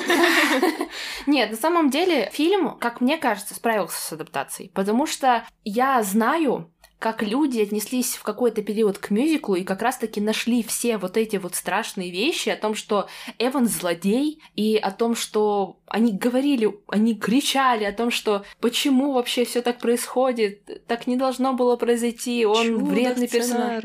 Да-да-да, ну, в общем, что он реально плохой человек. Но в фильме нам не дали плохого человека. Нам дали человека, который допустил случиться всему этому. То есть это не так э, эмоционально сильно на нас повлияло, но вроде как все еще мы переживаем и вроде как за ним следим. И есть еще несколько моментов, за которые я очень благодарна этому фильму. Это история Эвана и Зоуи. Да. И не то чтобы я, в принципе, как-то сильно эмоционально за них там переживала, и в мюзикле, и в фильме нет. Тот негатив, который сыпался на мюзикл, также сыпался на линию повествования отношений Эвана и Зоуи. Как вообще такое могло произойти? Мгм, мгм. У девочки умер брат, Эван со своими э, проблемами. Историями какими-то Да, историями, какими-то байками, которые... И она чувствует нутром, что это какие-то байки. Она не собирается переживать и оплакивать брата, которого на самом деле песня Реквием посвящена тому, что она не готова Скорбеть. верить этому всему. Она не готова Потому что она по брату. знает... Сегодня. Да. Но Это потому что главное. она знает его как монстра. К сожалению, э, она узнала о нем только худшее. Об, этом нам рассказывают в песне, и тут вот Эван рассказывает супер классные истории, брат такой веселый, прикольный оказывается, а Нет, она нет, об этом сам- не не то, что- самое главное не то, что он веселый и прикольный, что на самом деле все это время он секретно Да. Вообще-то очень Был сильно хорошим любил, человеком. да, был хорошим человеком, и он ее сильно любил, просто не знал, как сказать ей об этом. Да, да, да. И и tell вот это вот все происходит. Это супер странные эмоции. И буквально в первом же в реальном вот столкновении этих персонажей они сосутся. Ну, не сосутся. Это Ну, Эван делает первые попытку, шажки, да. а Зоя такая, ебать, братан, что творишь? Алло? То, Это что... ты про фильм сейчас? Нет, Нет, это я про мюзикл. Про мюзикл, ладно, извините. Э, Да, там тоже сначала попытка, потом есть э, дальше Сближение, но сближение постепенное, да. Э, Сперва. В фильме у нас в фильме ни разу не происходит реального Кринжа. романа. И это действительно то, что должно было произойти в мюзикле. Это более реально, то есть Конечно. ты можешь поверить, что действительно, пока Эван приходил в семью Мерфи и разговаривал, что он, в ней появились чувства, и они как-то развились, а в мюзикле тебя опять же просто кидают в эту романтическую линию, и ты просто должен с ней смириться и поверить да, как-то Просто, насильно. да, как что- бы, либо это абсолютно невероятная романтическая линия, либо ты такой думаешь, а, так у нее как бы на самом деле не проработанное горе, которое она отрицает, но Эван дал ей сейчас позитивные эмоции с- про ее брата, но которые линкуются к нему, Да. потому что он говорит о них, и у нее возникает позитивная эмоциональная реакция к нему. Да, А потом они целуются, и такая, «М, кажется, это, Это очень, очень. очень, очень, очень двинутая психологическая манипуляция, и это совершенно не окей. Это не должно было сработать. Вот Да, что. это то есть должно- это, это вот то, виде. о чем, собственно, и накидывались. Потому что э, это очень плохой пример. Мгм. То есть, да, тут там Эван еще и поэтому плохой человек. Потому что он не просто был инициатором всех этих действий, он еще и эмоционально манипулировал его сестрой. И вот это вот все складывается в картинку, и ты действительно во втором акте понимаешь, что сейчас должно произойти что-то, когда он будет просто э, его должны на вилы посадить. Вот внутреннее ощущение просто за все это. А на самом деле исход, что у фильма, что у мюзикла в целом одинаковый. В фильме, опять же, тоже сгладили. То есть он полностью его вообще во всех местах сгладили. Да. Но если с романтической веткой я хоть, ну, хотя бы смотрела и радовалась, э, там в других местах там смотрела не радовалась, но итог я, когда он плакал, я не плакала. То есть у меня вот так вот, к сожалению, было. Я Мне просто- плакала э, два раза на фильме. Я Ну, плакала на песне Конора, потому что Да? мо- мой ребенок. И Да. песня, она такая грустная на Но самом деле. я считаю, что самая главная эмоциональная песня во всем мюзикле это So, So Big, Big, So So, Small. Small. Конечно же, вот это вот, э, когда на самом деле, каким бы Эван не был бы спорным персонажем, самый важный человек в этой истории действительно его мама, которая не могла но хотела помогать ему и делала, что считала нужным, но он не шел в контакт, и они оба огребли. И вот эта песня, он нашел в какой-то момент, да, в семье Мерфи какую-то вот поддержку. То, чему ему не Да, то, хватало чего ему не того, хватало, что его мама но он возвращается домой, и она ему говорит: Ты глупенький, я все время была рядом, и на самом деле нам просто надо с тобой разговаривать. То есть, по факту, нам нужно с тобой просто сблизиться, и у них, и ты веришь, что у них и у него все будет теперь хорошо. И вот это, конечно, да, у нас в мюзикле больше песен мамы, ко- о, господи, Эвана, Ага. и эм, мы там больше раскрывается поэтому персонаж, как мне кажется, в то время как Ты просто понимаешь, Да. кто она, Да, что... да, да, да. и и- здесь у нас просто какая-то мама, как будто. А, но в конце она поет песню, она все равно работает, потому что, ну, Песня потому что хорошая. актриса хорошая. Я актриса. Короче, э, я плакала, когда, когда второй раз смотрела, первый раз я плакала один раз, это было на песне «Реквием», потому что это Мгм. момент с машиной в «Реквиеме», Мгм. это одна из немногих фишек, которые я готова засчитать в плюс фильму. Но я должна была плакать на So Big So Small, но на самом деле я была зла по причине не связанной с сюжетом фильма, а потому что я долго думала, что песни Хайди Хансен, открывающий номер и Good For You, где она вообще-то э, говорит Эвану, смотри, тут что ты сделал. То есть у нас в фильме заменили это на просто разговор между ними такой на повышенных тонах. Я думала, что эти песни убрали из фильма, потому что я подумала, что просто Джулиана Мур не может петь. Big So Small можно полуразговорным таким сделать, а потом она начинает петь, и у нее хороший голос. а что нехороший можно дотянуть, потому что это киномюзикл. Типа, можно ты так делать. И я была зла, что а, нас лишили прекрасного раскрытия персонажа просто из-за... Я понимаю, что слишком много песен, но я правда считаю, что она важный эмоциональный центр этой истории, и убирать ее номера — это ошибка. Ну, мне кажется, что то, что они убрали номера, я могу это понять. Но то, что они обрезали из-за этого очень сильно историю мамочек, вот Да. это ошибка. То есть, окей, можно смириться с тем, что они убрали музыкальные номера, как бы это можно им простить. Но им надо было вставить что-то, опять же, те же самые разговорные части, или не знаю, какие-нибудь изображением, постановкой вещей в кадре, как-то показать все равно взаимодействие между персонажами. То есть, по сути, сейчас у нас появился, так сказать, обрубок от э, Да, у, героя. у нас, у нас как будто бы кроме Эвана нет персонажей в фильме по факту. Это очень странно, учитывая, что хронометраж-то там не маленький. Два, мин... Два часа, мин- 17 Ну, минут. да, Ну, на самом деле- очень много. А самый прикол-то, что фильм меньше мюзикла, ну что, минут на 10-15. Да, да, и ты как И бы типа- думаешь, не могло же все раскрытие всех персонажей уйти в эти 15 минут. То есть, как Но опять же, из-за того, что они сгладили все углы, Да, да, очень странно. Э, Куда же у нас делось время? Мюзикл и фильм почти одного хронометража. А как же новая песня Аланы? Ну, блин, там А, нет новая- столько хронометража. И вообще-то я на что надеялась в фильме? Есть такое понятие, как визуальный язык повествования. У нас в- при разных музыкальных номерах может быть параллельный монтаж, у нас может быть визуально показано, как люди переходят через... То есть то, что ты не можешь сделать в мюзикле. То есть моя основная проблема с экранизацией Эвана Хансена, я не знаю, если бы мюзикл не был таким популярным, зачем Эван Хансен фильм? Зачем Эван Хансен история существует в форме фильма? почему его просто не сняли в театре, а сделали Да-да-да, отдельную... то есть э, проблема с... э, даже... Мани, в общем, мани. Не знаю, как э, в русском фандоме, но я в английском фандоме часто вижу мысль, что, как ни странно, я, типа, я люблю очень мюзикл, но я считаю, что Эван Хансен как история лучше всего в форме книги получился. И в связи с этим хочется сказать, что мог бы получиться отличный фильм без песен. Да, ты такой Мгм. думаешь, если бы это не был мюзикл, это был бы просто клевый драматический фильм. Да. Да, И поскольку песни так плохо в него внедрены, ты такой думаешь, почему этот фильм мюзикл? Нет абсолютно никакой причины для нормального повествователя этому фильму быть кроме мюзиклом. отдать дань. Кроме От того, что это был оригиналу. бродвейский мюзикл. И я теперь очень хочу экранизацию в виде обычного драматического Мгм. фильма. Мгм. О, господи, это так странно. Я, я все еще считаю, что этот фильм можно хорошо экранизировать как мюзикл, но там нужен хороший предпродакшн.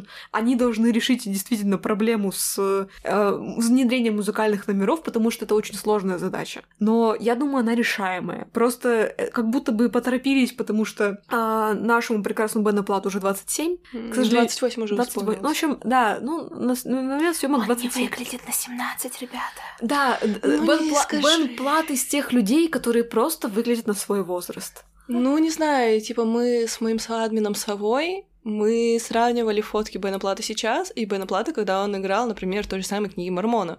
И не то чтобы очень сильные изменения. Ну, Мне кажется, он- это просто он, когда играл... строение его лица, Да, может ну, быть. У него такое лицо. Просто я помню диалог с Миланой, когда мы, э, когда я ей говорила про Бена Плата, я показывала ей фотки, а потом я случайно узнала, сколько ему лет. И такая, в смысле, ему не 25?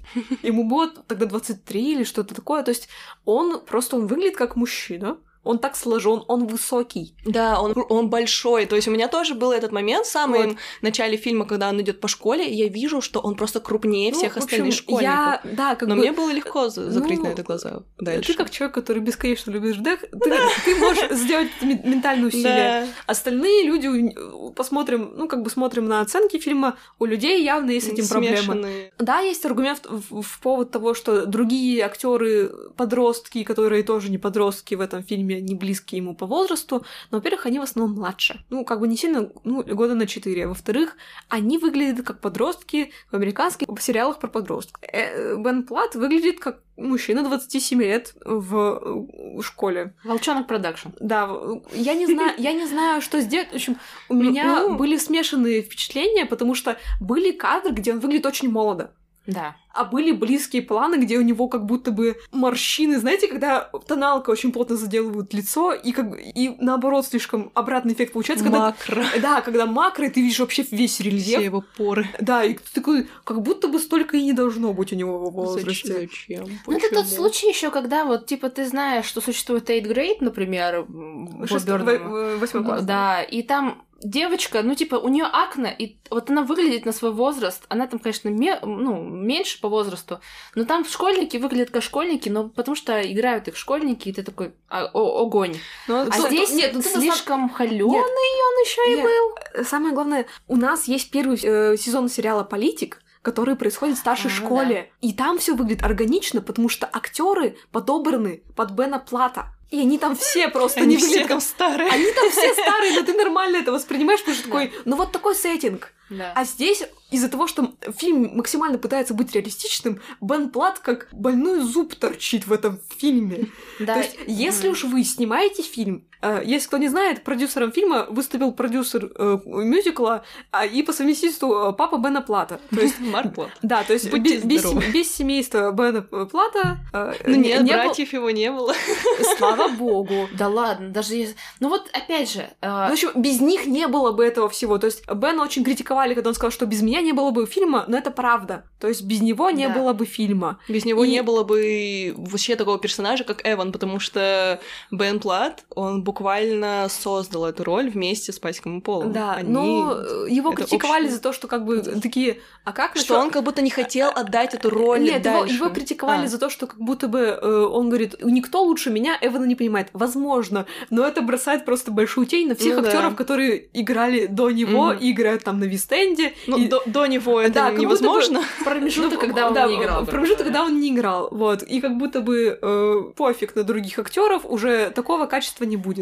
Как бы это цинично не звучало, фильма действительно без него бы не было. И если Бен был таким критически важным элементом этой истории, что без него ничего не работает, надо было подбирать каст под него. Ну не скажи, вот типа мне было тяжело смотреть политика, опять же из-за того, что там все очень взрослые, мне было как-то сложно поверить в эту историю. А когда я смотрела Дэх, ну типа, может быть, потому что я, когда училась в школе, у меня был пацан с моей параллели, у которого, наверное, лет 14 начала расти борода, и он высокий, он реально выглядел самым старшим среди нас. И то есть, ну ладно, ну, ну выглядит старше, чем остальные. Ну, сам, Для меня сам было факт, что легко. эта дискуссия у нас идет сейчас больше пяти минут, говорит, что проблема есть. Как бы мы вокруг нее не плясали, э, Ну, есть мне кажется, у многих людей она будет, да, типа это просто как ты относишься к тем или иным темам. Вот, но это опять же то, о чем мы говорили в начале подкаста. И у нас нет отдаления от актера, как на сцене, и мы видим его во все его года, и нам сложнее воспринимать Эвана как Ну, подростка. кому-то сложнее, кому-то нет. как Кому-то бы, с- ну, в общем, но тем, лю- но тем людям, которым сложнее, это и может Это будет, испортить да. впечатление от фильма и от глаза. главного героя. Вот, потому что когда реально в рецензиях называют его макиавелевским злодеем, я такая, ну, это немножко перебор, но я понимаю, о чем вы говорите. Ну, мне очень обидно всегда читать эти комментарии, которые говорят, что Бен Плат очень старый и все такое. И Но он не типа, старый. мне хочется сказать, а что он может с этим сделать? Он не может стать резко моложе. Он сделал все, что он мог. Типа, он постоянно сутулится, он там брил руки, он похудел, он Да, позволил своим волосам отрасти в милейшие кудряшки. То есть, по сути, ну, лично для меня он стал выглядеть моложе, чем он есть. Потому что, когда ты видишь его, опять же, в клипах на его Да. песни, там с бородой, где он хоть в рубашке, Вообще весь такой красивый. мужчина. Вот это прям мужик мужиком, прям ёкарный бабай. А можно билетик на ваш концертик? А когда ты смотришь Дэх, ну, Типа я вижу, что он старше, чем школьник, но не то чтобы намного. То есть я вполне могла Ну, поверить, я- что ему я, там лет я, 21. я, если честно, Но это лично мое мнение. Я, если же. честно, готова это списать, опять же, на никакущий предпродакшн, потому что они торопились снять все. Очень торопились, да. Да. Я вот постоянно думаю, это, знаешь, фильм, который не случился. Если бы им дали больше времени, получилось бы лучше? Скорее всего, но мы уже не узнаем. Даже сро- сложно представить, получилось бы лучше. То есть потому что я, у пом- меня я- я ответ, помню типа, новости, что они на- типа начали ли. снимать и вдруг резко закончили, что-то за месяц или типа того очень быстро. Ну, не факт. За, за вряд ли. лето, летом 2020-го, они, да, где-то два или три месяца потратили всего. Они очень торопились, потому что началась корона, и у всех было понимание, что Что Бен Плат стареет, и... И ну, а нужно снять как бы его, Ну, и просто- поэтому они прям очень Ну вот торопились. как бы смешно не звучало, да, был, это все понимают, что Скорее! Вот скорее! Наших глазах! Ну вот реально, но если вникать в процесс э, продакшена какого-то большого кино, то если перенос, то это 2-3 года разницы, а это действительно значимый срок. Да. Это уже не отмотать и ничего с этим не сделать. И потом только хуже. Ну, фильм мне понравился. Ну, я, не- я не знаю даже, что еще сказать. И вы хотели поговорить про книгу. Я про книгу, например, ничего не знаю. Поэтому я думаю, мне будет интересно. А, Я... Я могу только сказать, что это русский перевод, пожалуйста. Росман, почему так плохо? В общем, читать в английском... Я, Да, я- читайте в английском. а, я не читала книгу. Я все еще думаю, стоит ли это мне сделать, потому что Она мне, да, мне вроде бы интересно, но мне вроде бы не настолько интересно, типа, сколько можно пережевывать эту историю уже. Остановись. Ну, Это, э, но я знаю, что там есть персонажи, которых нет в мюзикле, и, э, и там логично, лучше- что их нету в кино, в принципе. Кто такой Мигель? Эм, Расскажите нам про Мигеля. Ну, я начну, наверное, чуть-чуть издалека. Я прочитала книгу, как только она вышла. То есть буквально, кажется, за день, как она поступила. английском, на русском? На английском. Мгм. Вот, я ее сразу же скачала и прочитала, кажется, наверное, два дня. И качество книги похуже, чем некоторые фанфики, которые я читала. То есть, на самом деле, книга — это практически то же самое либретто, которое у нас есть, Мгм. с дополнительными сценами, которые должны были быть в мюзикле, но их вырезали, они есть в книге, Понятно. и чуть-чуть расширяющие персонажа Конора, потому что, опять же, у нас есть главы от Конора. Типа, он в виде призрака смотрит там, что происходит. Да. Не, ну в мюзикле же есть там Нет, в мюзикле нет. Э, Не, В ну, мюзикле он- Конор — это манифестация совести Эвана, Да, он не да, да, призрак. да, я понимаю. Ну, Он есть равно... как персонаж, но это не призрак Конора. Хорошо, вот. да, согласна. А в книге это реально призрак Конора, То который... есть у нас тут мистическая какая-то история начинается. Да.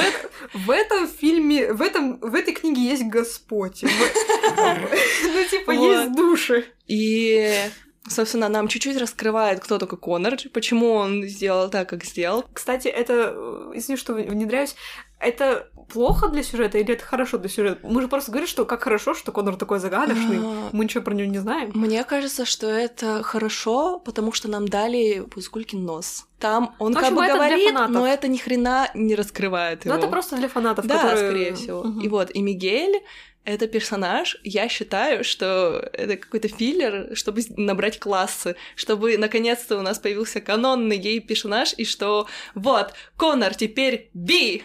Ой, извините, это было очень громко. Пускай весь мир услышит. Да, вот, то есть... э, А, кстати, хорошая тема, что Деху, можно сказать, в этом, если... Нет, да, в этом году 7 лет, то есть начало создания, и вот сейчас. Мгм. И В школу Ш- пойдет. да, реально. И прикол в том, что мюзикл вышел в 2015-16 году на Бродвее. За все эти годы сюжет несколько, так сказать, мог бы измениться, то есть он развивался в голове создателей. Э, Мюзикл — это версия 2016 года, книга — это версия 2019 года, а вот фильм — это версия 2021, то есть не надо относиться ко всем последующим вещам, они должны быть абсолютно такими же, как мюзикл, то есть Но они, они также развиваются, как обычный человек. Мы все растем, мы все там какие-то у нас появляются новые идеи, новые желания, новые там. И мне кажется, вот типа у них не было возможности в 2015-16 году сделать, рассказать историю прям всю. Она потому что сама у них в голове не была полностью сформирована. То есть нам, может быть, кажется, что ну вот, у нас есть готовый продукт, но это, там, допустим, процентов 80.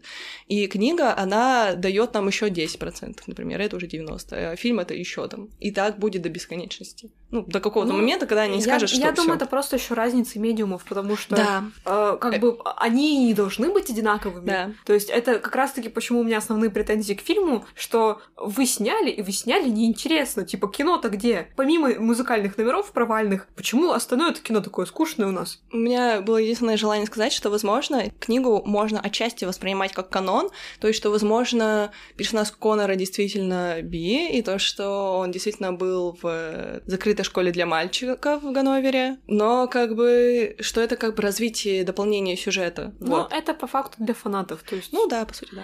Э, Я еще хотела немножко затронуть фандом, Мгм. потому что это важная часть, то есть как раз-таки то, о чем ты говоришь, что э, оно развивается, оно дополняется, то есть оно развивается, дополняется для кого? Потому что есть люди, Ну которым да, это очень, которым это очень надо. Фандом дорогого Вана Хансена это очень интересная и загадочная вещь для меня, потому что с одной стороны половина фандома живет в отрицании, просто половина фандома по, по ощущениям. То есть не они- хотят верить, что Конор умер. да, они не хотят. То есть э, я знаю, что э, зачастую с, со стыдными вещами, с которыми ассоциируются некоторые популярные фандомы, это все работа 10% самых активных, самых кринжовых людей в фандоме.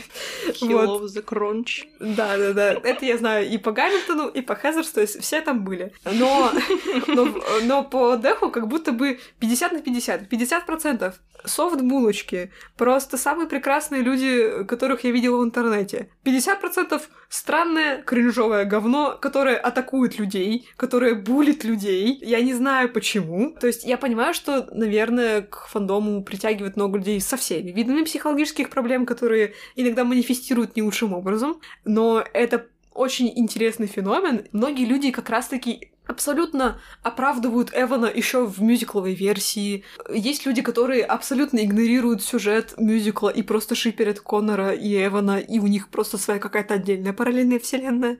То есть два человека, которые буквально не встречались, у них нет ничего про Нет, это. встречались Про это мюзикл. раза. Ну, полтора. Ну, я- ну, я- это Ну что, да, я понимаю. э, Весь поинт мюзикла в том, что они ничего не знают друг о друге. Но А, они очень похожи. Да, но они очень похожи, вот. И они действительно и, могли и- бы и быть у и этих людей просто отдельный свой фандом, который почти не имеет ничего общего к мюзиклу, где они просто э, пи- пишут истории, и рисуют комиксы и делают арты про этих персонажей. Но он по факту не имеет отношения особо к Ну, мюзиклу. мне кажется, это как функция фандома, как самого по себе. То есть люди приходят в него и получают, либо делают то, чего им не хватает по Да, жизни. да, то я есть согласна. э, Похожие вайбы с фандомом оно после того, как первая часть вышла, где все просто такие, мы знаем, чем заканчивается книга, мы полностью игнорируем этот фандом, Мгм. оставшийся... их право. Почему да, типа, То есть, мы должны э, с- ну, быть ну, в рамках Мне просто фандома? интересно, что ты как бы уже много лет ведешь группу, и то есть э, как у вас это происходит, зачем люди приходят, что рассказывают, э, что пишут вообще про мюзикл, как он влияет на жизнь людей. Ну, опять же, в Дэх не приходят люди просто так. То есть э, это крайне редко бывает, что люди без каких-то там, не знаю, менталок на фоне, либо не понимая вообще, про что мюзикл, приходят, потому что, ну, им просто интересно. Как правило, люди узнают там через какие-то вторые, там, третьи руки, через там арты, через там фики, через что-нибудь. И потом уже такие, хм, прикольно, надо посмотреть, что это такое. Вот, и опять же, мне кажется, большое отличие ру фэндома от англо фэндома, в англо фэндоме больше негатива, Мгм, потому что, опять да. же, в ру фандоме я как админ и следит за всем, что происходит, мы стараемся сделать, ну, если не safe space, то максимально к нему приближенный. Ну, вам проще, наверное, контролировать, потому что у нас как-то более централизованно это происходит, потому что фандом небольшой. Ну да. И ты по факту можешь обозреть это все. А э, английский фандом это буйство в Твиттере, это буйство на Тамблере, особенно было последние года два. да. Э, вот. И там просто это дикая стихия, где абсолютно нет никакого... С- Смешали все иконы люди. Да, и кони, люди и горящие избы стоят. Да. На самом деле, не то чтобы люди что-то очень много пишут про Дэх, опять же, к нам в предложку или в комментарии, иногда задают э, глупые вопросы, которые меня бесят. Но с другой стороны, типа, я понимаю, что я просто настолько долго и так много уже просто знаю про этот фандом, но люди-то другие не знают, и поэтому меня бесит то, что раз за разом одни и те же вопросы. Почему мы не... Я тебя понимаю. Вот. Когда каждый раз одно и то же. Но мне, с другой стороны, иногда прикольно, например, люди там напишут, типа, Ларри плохой батя, и я просто... Ща я вам объясню, почему нет. Вот. Меня прикалывает делиться какими-то знаниями сакральными. Когда одна и та же дискуссия повторяется раз за разом, и ты э, такое ощущение, что в интернете кто-то не прав, и он все время будет неправ. И, и ты уже не готов ему объяснять. Вот. Ну, я не скажу, что кто-то в интернете не прав, то есть я могу сказать, например, как это было задумано, как Мгм. это считывается, как- какой смысл вкладывали сами авторы, потому что они это обсуждали в каких-нибудь интервью и так далее. И я могу это пересказать. И типа это не то, чтобы правильно или неправильно, это просто факт, с которым, ну, вы должны смириться, потому что... И я предлагаю поэтому э, сейчас всем по очереди сказать, что для вас Дэх, то есть как бы как явление, как фильм, как мюзикл, неважно, что, про что для вас эта история и почему вы думаете, что с ней нужно людям ознакомиться, в каком бы виде она не приглянулась им.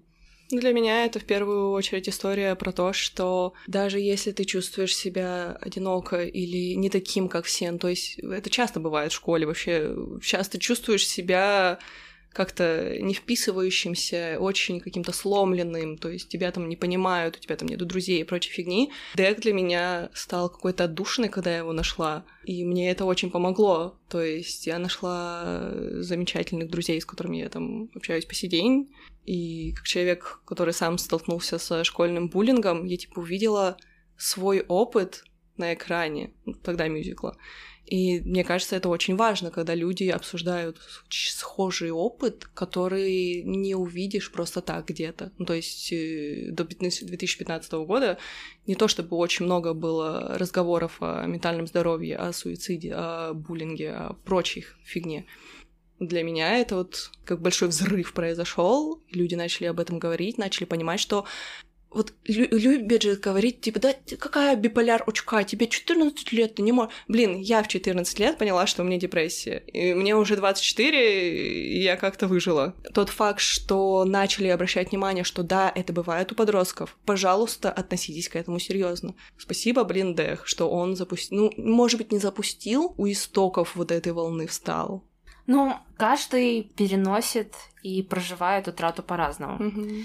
И этот мюзикл о том, что в подростковом возрасте это бывает еще очень неожиданно, очень, очень болезненно, и у нас есть в этой истории несколько примеров то, как вообще это может происходить, и Эван, возможно, не самый лучший пример, но я не считаю этот мюзикл вредным. В то время как я говорила, что я ненавижу Хезерс, например, потому что для меня он по факту вредный мюзикл. Пожалуйста, не взрывайте школы.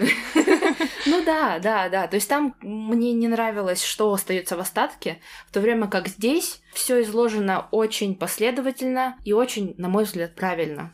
Мы действительно сталкиваемся с очень разными проблемами, в жизни случается всякое, но это, в принципе, можно рассматривать как механизм для проработки. Mm-hmm. Посмотришь мюзикл, и у тебя есть пример того, как какие-то персонажи с этим справляются, и, может быть, и не справляются, но это тоже пример. Всё и показан он был душа. хорошо. Этот мюзикл я люблю, очень ценю музыкальный материал.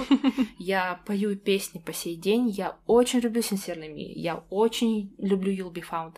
Но For Forever и Throwing... Wait, да, ну, в общем, Машу через окошко. Это мои просто любимейшие песни чуть ли не из всех мюзиклов, которые когда-либо слышала, просто потому что это потрясающий текст и потрясающая музыка надо с этим знакомиться. Ну, тут уже сказали очень много хороших поинт. Я просто скажу, наверное, в дополнение, что помимо того, что да, на самом деле мы менее одиноки, чем нам кажется в наши самые печальные и тяжелые моменты, нужно всегда искать людей, которые окажут тебе поддержку, и зачастую ты найдешь их в местах, где ты, возможно, менее всего ожидал. Это еще история о том, что даже самые страшные ошибки в твоей жизни это не финальные ты всегда можешь что-то с этим сделать, а если уже не можешь, то ты можешь прожить это. Эван как персонаж, то, что мы о нем узнаем, он из человека, который сдался в самом начале, до того, как история по факту начинается, он становится человеком, который принимает ответственность за свои действия, и даже в самой тяжелой психологической для него ситуации он находит для себя силы жить дальше. То есть он понимает, что любые неприятности, любые ошибки, которые даже он сам вызвал, он может стать лучше, он может это пережить, он может это проработать, он может что-то сделать для людей, с которыми он поступил неправильно. Мне кажется, это важно, потому что э, очень часто в драматических разных историях, не только в мюзиклах, в фильмах вообще, э, главный герой искупает все в каком-нибудь искре самопожертвования. То есть, типа, вот он умер за всех и искупил. Намного тяжелее жить и каждый день сознавать, что ты, возможно, еще не самая лучшая версия себя, что тебе нужно с этим бороться, что тебе нужно быть лучше. Если ты не можешь обращаться за помощью к людям, если можешь, ты должен делать что-то для людей. То есть вот это, мне кажется, очень сложный и очень комплексный посыл, который доходит через мюзикл, и поэтому очень важно с ним ознакомиться, и поэтому я считаю, что он в какой-то степени переходит из разряда подростковых мюзиклов просто в разряд мюзиклов для всех. Потому что, да, у него очень большая подростковая фанбаза, но я считаю, что это в целом очень важная история, которую нужно увидеть каждому. Вот. На этом нужно подкаст заканчивать. Мы вышли за хронометраж, но это была хорошая дискуссия. Надеюсь, вам очень понравилось. Спасибо, что позвали. Да, где... О, можно задаем вам вопрос? Да. Какая у вас любимая песня? А, Твоя реквием? Реквием. Я тоже! Милана? Ну, я не знаю. Наверное, так сложно. Что чаще всего поешь? Давай так. For Forever. А, Достойно, достойно, достойно. Ну, э, где бы мы ни публиковались, э, лайкайте, комментируйте нас, подписывайтесь на все наши проекты, на все наши соцсеточки. Можете писать, как мы все неправы. Сейчас узнаете. Давайте попробуйте Да, со мной как- поспорить. Да, по- поспорьте с Валерой, поспорьте со Мы мной. немножко спойлерили, но на самом деле мы не рассказали очень многого, поэтому если вам кажется, что вы услышали слишком много, нет. Вам нужно посмотреть и самостоятельно пережить Да, составьте свое мнение, тем более, что теперь есть кино, это можно сделать легально, Ура! Да. Посмотреть на Бена Плата на большом экране наконец за деньги! за деньги. Вот, ну все, на этом с вами прощаемся, до свидания. Всем пока! Пока-пока!